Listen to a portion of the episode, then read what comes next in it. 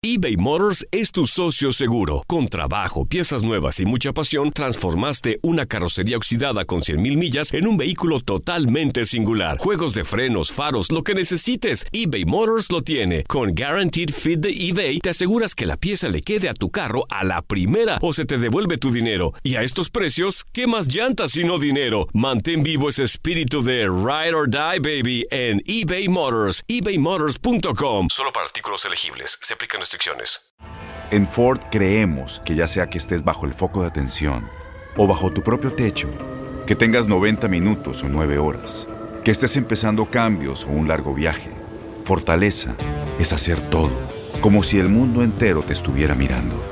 Presentamos la nueva Ford F150 2024. Fuerza así de inteligente solo puede ser F150. Construida con orgullo Ford. Fuerza Ford. Boost Mobile tiene una gran oferta para que aproveches tu reembolso de impuestos al máximo y te mantengas conectado. Al cambiarte a Boost, recibe un 50% de descuento en tu primer mes de datos ilimitados. O, con un plan ilimitado de 40 dólares, llévate un Samsung Galaxy A15 5G por $39.99. Obtén los mejores teléfonos en las redes 5G más grandes del país. Con Boost Mobile, cambiarse es fácil. Solo visita boostmobile.com. Boost Mobile, sin miedo al éxito. Para clientes nuevos y solamente en línea, requiere AroPay. 50% de descuento en el primer mes requiere un plan de 25 dólares al mes. Aplican otras restricciones. Visita boostmobile.com para detalles. Univisión Reporta es un podcast de euforia.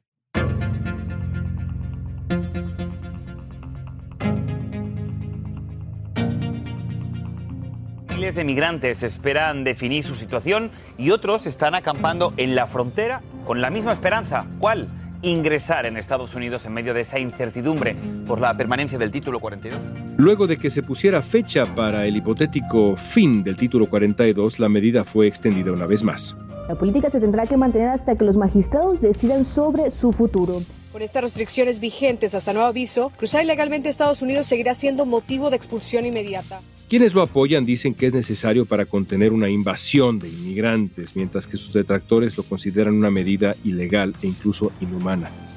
Jorge Cancino, periodista de Univisión, experto en inmigración, nos va a ayudar a entender cuál es el estado actual del título 42, cuál es la situación en la frontera sur de Estados Unidos y qué medidas está tomando el gobierno para hacer frente a esta crisis migratoria. El gobierno tiene el permiso, entre comillas, que le han dado los tribunales de justicia para poderlo eliminar y el gobierno se ha comprometido a eliminarlo, pero no tiene un plan B. Y ese es el gran problema. Hoy es viernes 13 de enero. Soy León Krause y esto es Univisión Reporta.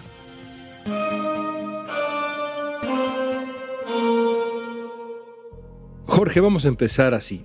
¿Qué es el título 42? ¿Cuándo y para qué fue implementado? ¿Por qué no nos ofreces un resumen, digamos, de lo que ha sido este polémico título 42? A ver, el título 42 es una política vieja, data más o menos del año 42. Por esos años se hicieron algunos cambios a una ley de inmigración bastante dura que regía a comienzos del siglo XIX, sobre todo para perseguir la inmigración asiática, que Estados Unidos tiene una larga historia y dura historia sobre esto. Pero el título 42 se crea o lo fabrica el Congreso, o mejor dicho, lo deja de la ley más antigua todavía, de la ley de inmigración, para prohibir la entrada de ciertos inmigrantes por razones de seguridad sanitaria o salud pública, porque todavía el lenguaje de la ley de inmigración en aquellos años era culpar a los extranjeros de todos los males habidos y por haber que había en la sociedad estadounidense, principalmente enfermedades, y una de ellas era la sífilis, por ejemplo. Entonces el título 42 existe para que el gobierno federal estadounidense lo pueda invocar, lo pueda activar o, utilizar en el caso que necesite parar una determinada inmigración, pero por razones de seguridad sanitaria. Y 68 años después de estar ahí dormido esta política, se activa debido a la pandemia del coronavirus en marzo del año 2020.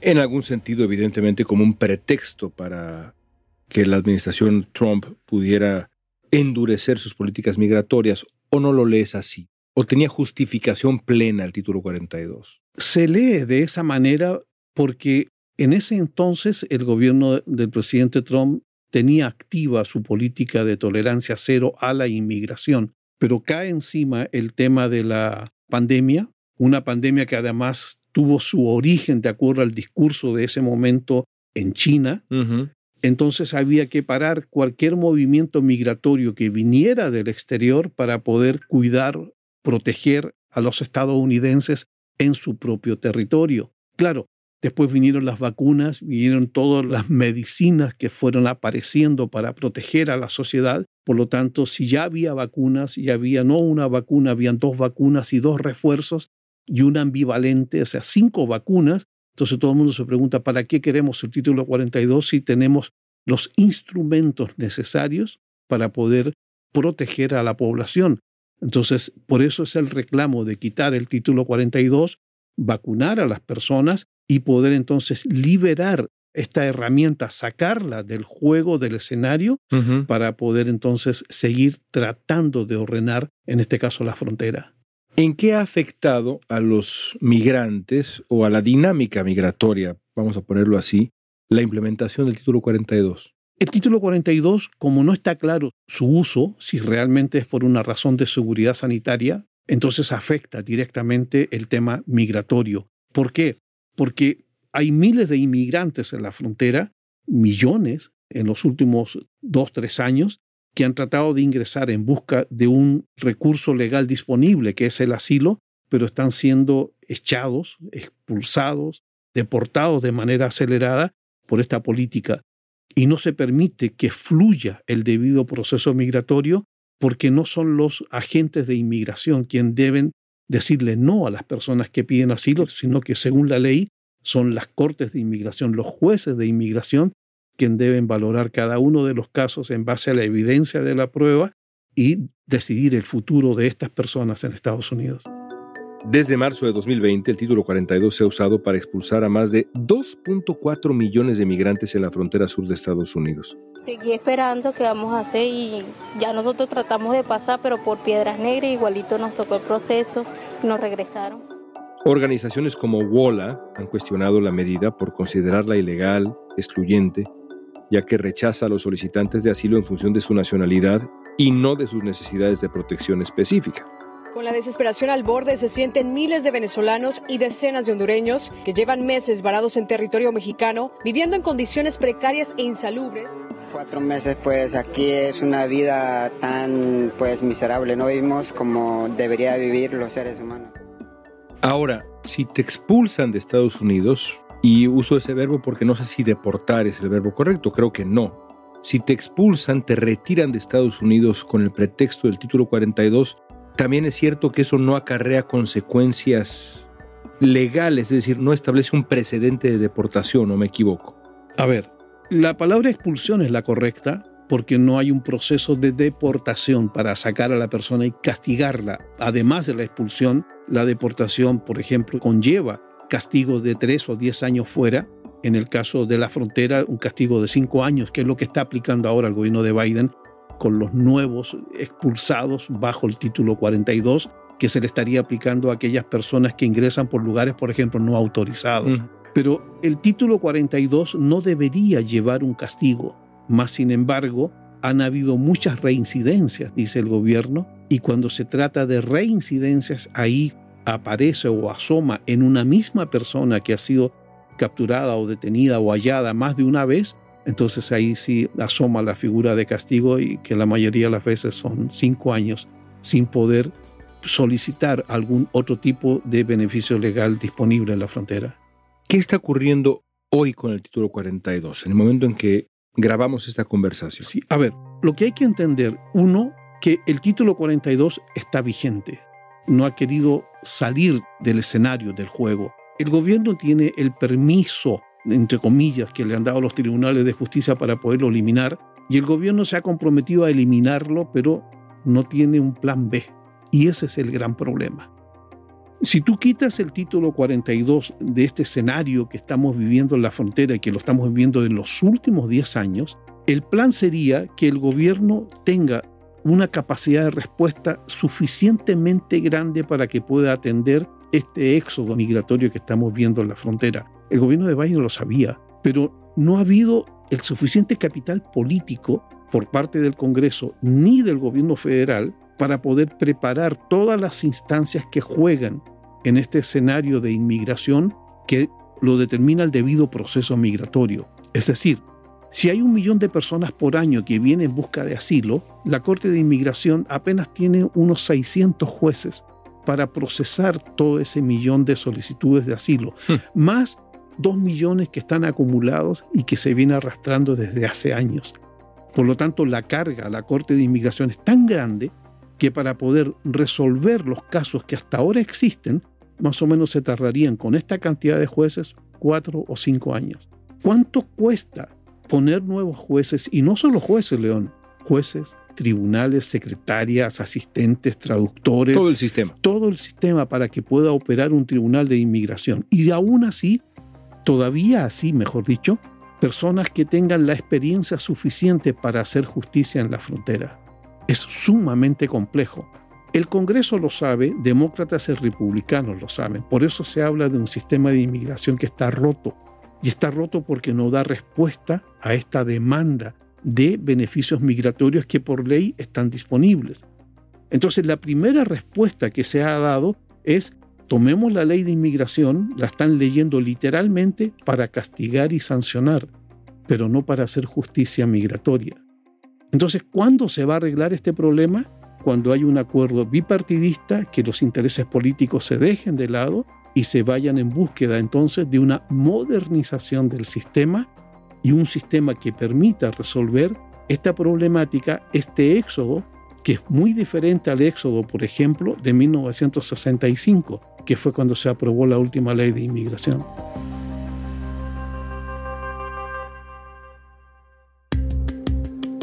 Al regreso veremos en qué consiste el nuevo plan migratorio del gobierno de Joe Biden.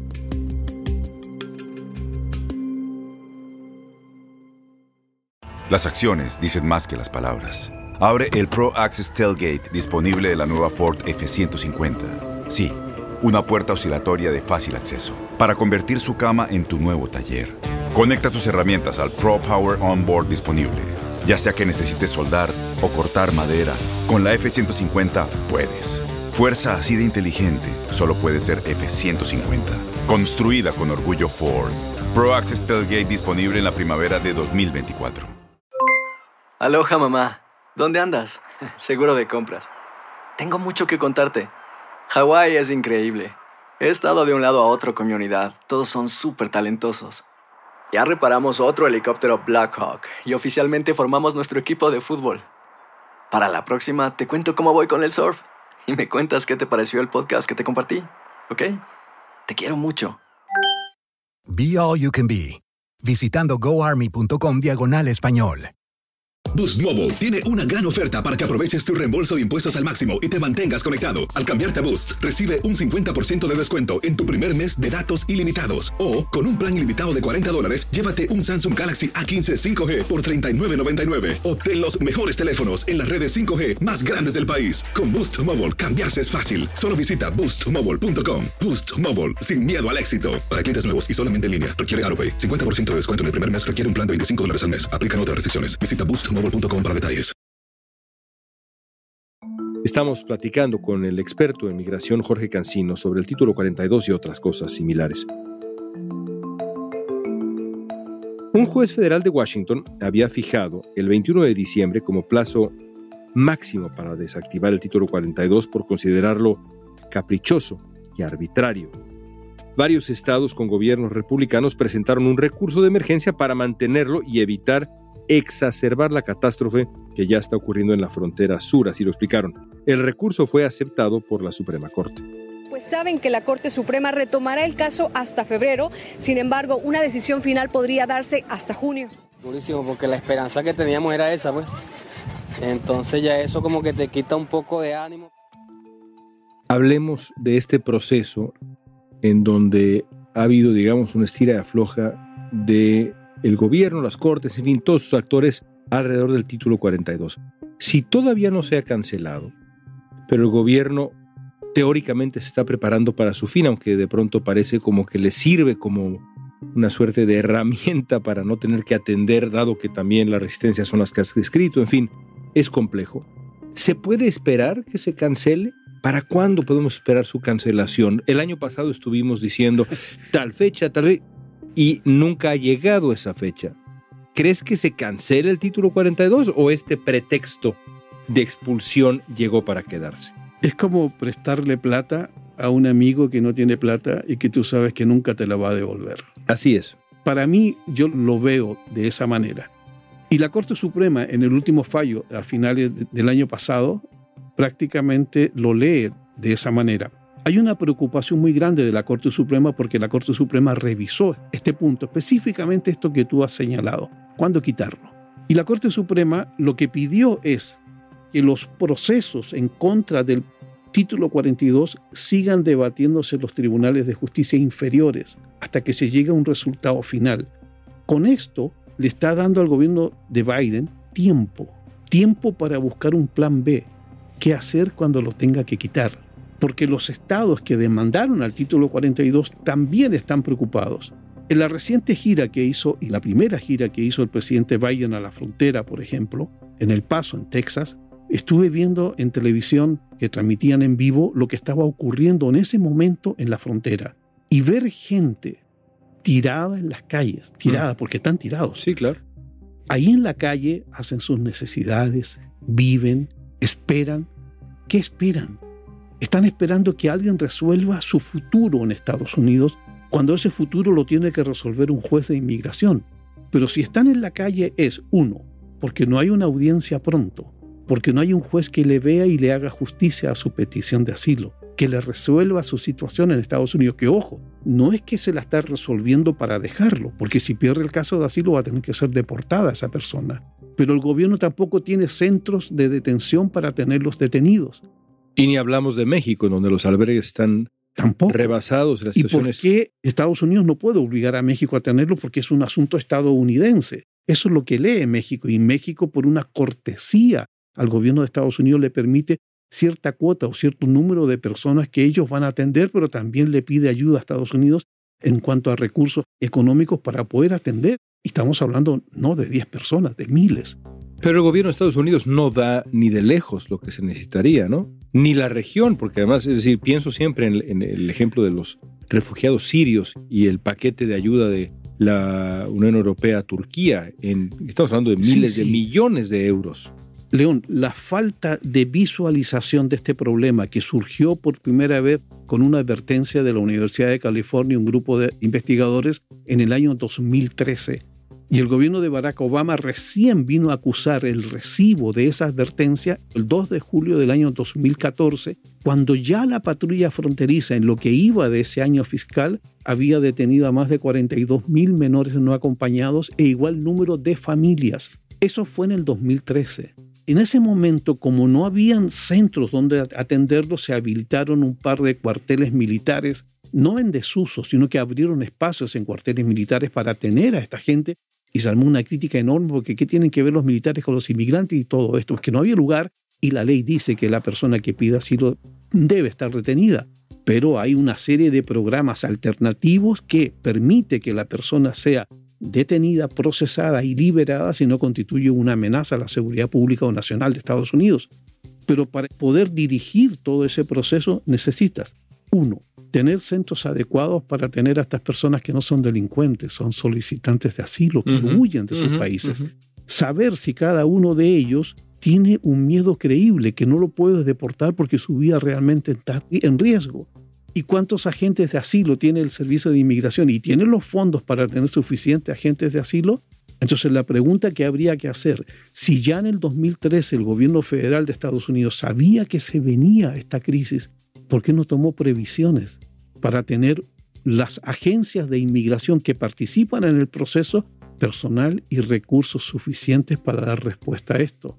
El 6 de enero, Joe Biden puso en marcha un nuevo plan que permite a su gobierno expulsar inmediatamente a los migrantes procedentes de Cuba, Haití, Nicaragua y Venezuela y emitir una prohibición que les impida volver a entrar a Estados Unidos durante cinco años. En los últimos meses, los migrantes de estas naciones son los que mayormente se presentan en la frontera y Biden ha sido criticado tanto por los republicanos como algunos demócratas en sectores fronterizos por no abordar lo que se considera niveles récord de cruces. Según el mandatario, se pretende crear un proceso más ordenado para el ingreso de inmigrantes a Estados Unidos. Como parte de este nuevo acuerdo, Cada mes, México recibirá hasta 30.000 migrantes expulsados bajo el amparo del título 42. Defensores de los derechos de los migrantes criticaron las recientes medidas migratorias anunciadas por el gobierno del presidente Biden. Realmente esto no soluciona nada y es muy lamentable que haya seguido el mismo camino que siguió Trump. A esta crisis que describes con tanta elocuencia, el presidente Biden ha decidido responder con el anuncio de un nuevo plan Sí. migratorio, que ha sido polémico. Sí. ¿Por qué ha sido polémico? ¿En qué consiste? Porque viola el debido proceso migratorio. Es decir, es el gobierno a través de agentes federales el que decide quién entra y quién no entra. Cuando la ley dice que si es un recurso legal disponible el asilo, no es el agente, sino es el juez de inmigración el que tiene que tomar una decisión.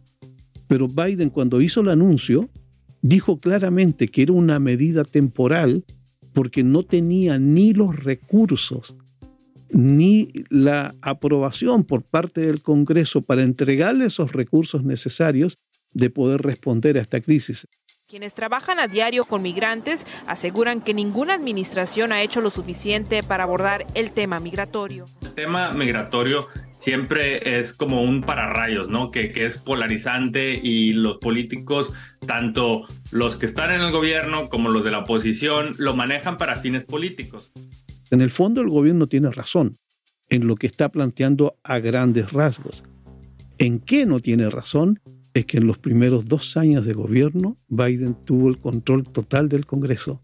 Parecido a Obama, que pudo haber hecho algo y no lo supo hacer. Obama tampoco lo supo hacer.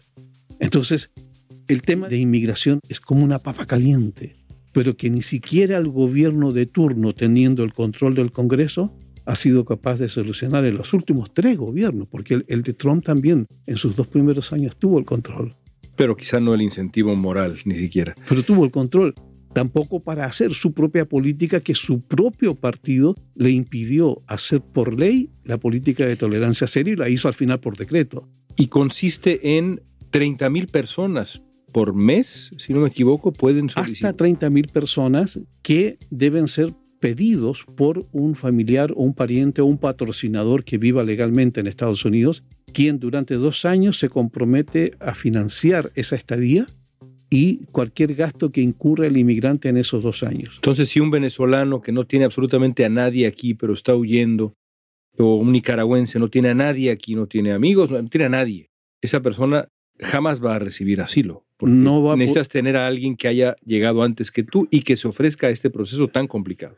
Según los expertos que hemos hablado, si la persona viene por tierra no lo va a poder hacer porque no puede entrar a México después de la fecha en que se anunció el programa, ni tampoco a Panamá después que se anunció el programa el 6 de enero. Por lo tanto, si viene de Sudamérica o viene de Centroamérica, va a tener que cruzar o Panamá o México y después de esa fecha no va a calificar para el programa. La única alternativa que le quedaría es venir en avión, según lo que nos han explicado expertos y que una vez que llegue al aeropuerto, solicitar el asilo en el aeropuerto, que es un recurso legal disponible, y queda a la discreción del funcionario de inmigración que lo reciba en un aeropuerto. El gobierno ha dicho que la implementación de este programa que describimos ahora ya ha reducido, por ejemplo, el número de venezolanos que han tratado de cruzar la frontera en las últimas semanas. Sí. ¿Cómo lo explicas? Porque no los están dejando entrar, porque tienen que ser a través de este proceso. Pero vamos otra vez al principio. El asilo es un recurso legal disponible. La persona tiene derecho a llegar a la frontera, a cualquier parte de la frontera, y solicitar asilo y demostrar miedo creíble de deportación a su país de origen porque su vida está en riesgo. Ese derecho queda totalmente fuera con este programa, porque este programa no es un programa para pedir asilo, sino es un programa para recibir un permiso para entrar temporalmente por un periodo de hasta dos años en Estados Unidos con un permiso de trabajo. ¿Eso es el parol? Ese es el parol. Entonces cambia totalmente la política de asilo, pero no la cambia parejo para todo el mundo. La está cambiando solamente para cuatro países. Y eso me lleva a esta pregunta que es, me parece una obligación plantear. ¿Hay un doble rasero en la política migratoria después de todos los migrantes mexicanos del Triángulo Norte de Centroamérica? No tienen acceso a este programa. ¿Hay un doble rasero? Sí existe, Para mí lo hay, pero la pregunta que tendrías que hacer no es esa, si hay un doble rasero. ¿Cuál es? ¿Qué pasa con los 12 millones de indocumentados que llevan décadas esperando en Estados Unidos un permiso de trabajo? Date cuenta una cosa, en los dos últimos años, miles, miles de personas que han llegado a Estados Unidos en busca de asilo, insisto, un recurso legal disponible, como tienen que esperar demasiado tiempo en la resolución de su caso, porque las cortes de inmigración están congestionadas, Muchos de ellos después de seis meses han recibido un permiso de trabajo. Pero hay millones de mexicanos indocumentados en Estados Unidos con hijos estadounidenses, esposas estadounidenses. Negocios. Con negocios y que no Pagando tienen, impuestos. y que no tienen permiso de trabajo porque no han tenido ningún chance de poder legalizar sus permanencias. Eso me lo dijo en Los Ángeles hace relativamente poco el dueño de un negocio establecido, un hombre oaxaqueño, que me decía justamente esto. Nosotros que llevamos aquí años en la batalla, en la lucha, construyendo familias, construyendo negocios, comprando una casa, etcétera, pagando impuestos. ¿Dónde está ese beneficio, esa protección, ese reconocimiento? Y el peligro de este debate, de esta discusión, de esta entrevista, es que todos, todos estamos cayendo en un discurso o en una narrativa que para mí, en lo personal, los republicanos instalaron. ¿Por qué? Porque si te das cuenta, estamos hablando de los inmigrantes que no están acá. Estamos hablando de los inmigrantes que van a venir. Pero ¿y por qué no hablamos de los inmigrantes que están? La caridad empieza por casa. Más de 11 millones, ¿no? Supuestamente. Está entre 11 y 12.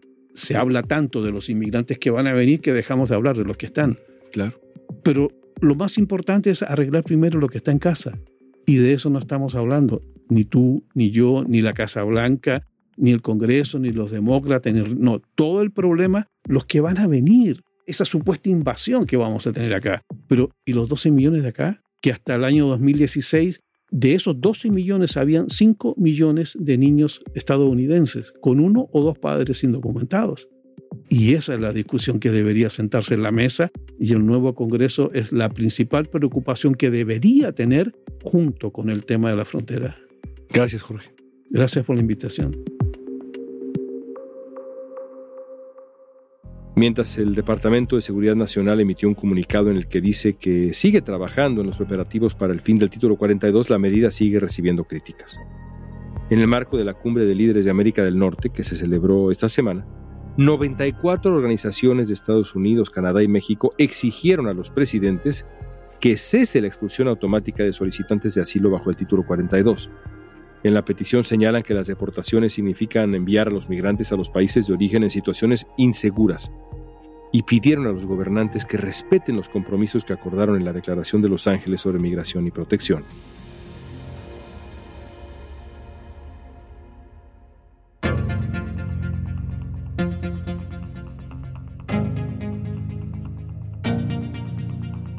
Esta pregunta es para ti. Si dependiera estrictamente de ti, ¿levantarías el título 42? Usa la etiqueta Univisión Reporta en redes sociales y danos tu opinión en Facebook, Instagram, Twitter o TikTok. Escuchaste Univisión Reporta. Si te gustó este episodio, síguenos y compártelo con otros. En la producción ejecutiva, Olivia Liendo.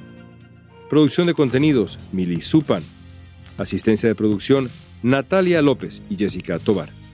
Booking de nuestros invitados, Oía González. Música original, Carlos Jorge García, Luis Daniel González, Jorge González. Yo soy León Krause. Gracias por escuchar Univisión Reporta.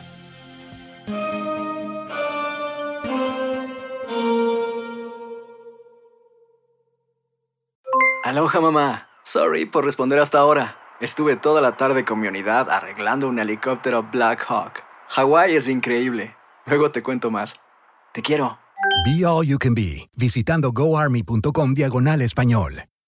Boost Mobile tiene una gran oferta para que aproveches tu reembolso de impuestos al máximo y te mantengas conectado. Al cambiarte a Boost, recibe un 50% de descuento en tu primer mes de datos ilimitados. O, con un plan ilimitado de 40 dólares, llévate un Samsung Galaxy A15 5G por $39.99. Obtén los mejores teléfonos en las redes 5G más grandes del país. Con Boost Mobile, cambiarse es fácil. Solo visita boostmobile.com. Boost Mobile, sin miedo al éxito. Para clientes nuevos y solamente en línea, requiere AroPay. 50% de descuento en el primer mes requiere un plan de 25 dólares al mes. Aplican otras restricciones. Visita para detalles. Este abril te invitamos a nuestra feria virtual Univisión Contigo rumbo a la universidad. Conéctate virtualmente con representantes de colegios y universidades en la costa este, desde Nueva York a Florida. Aprende sobre ayuda financiera, becas y otros recursos para continuar tu educación. Regístrate para asistir y para la oportunidad de ganar una tableta. Te esperamos en Univisión Contigo rumbo a la universidad del 3 al 9 de abril. Regístrate ya en univision.com diagonal universidad.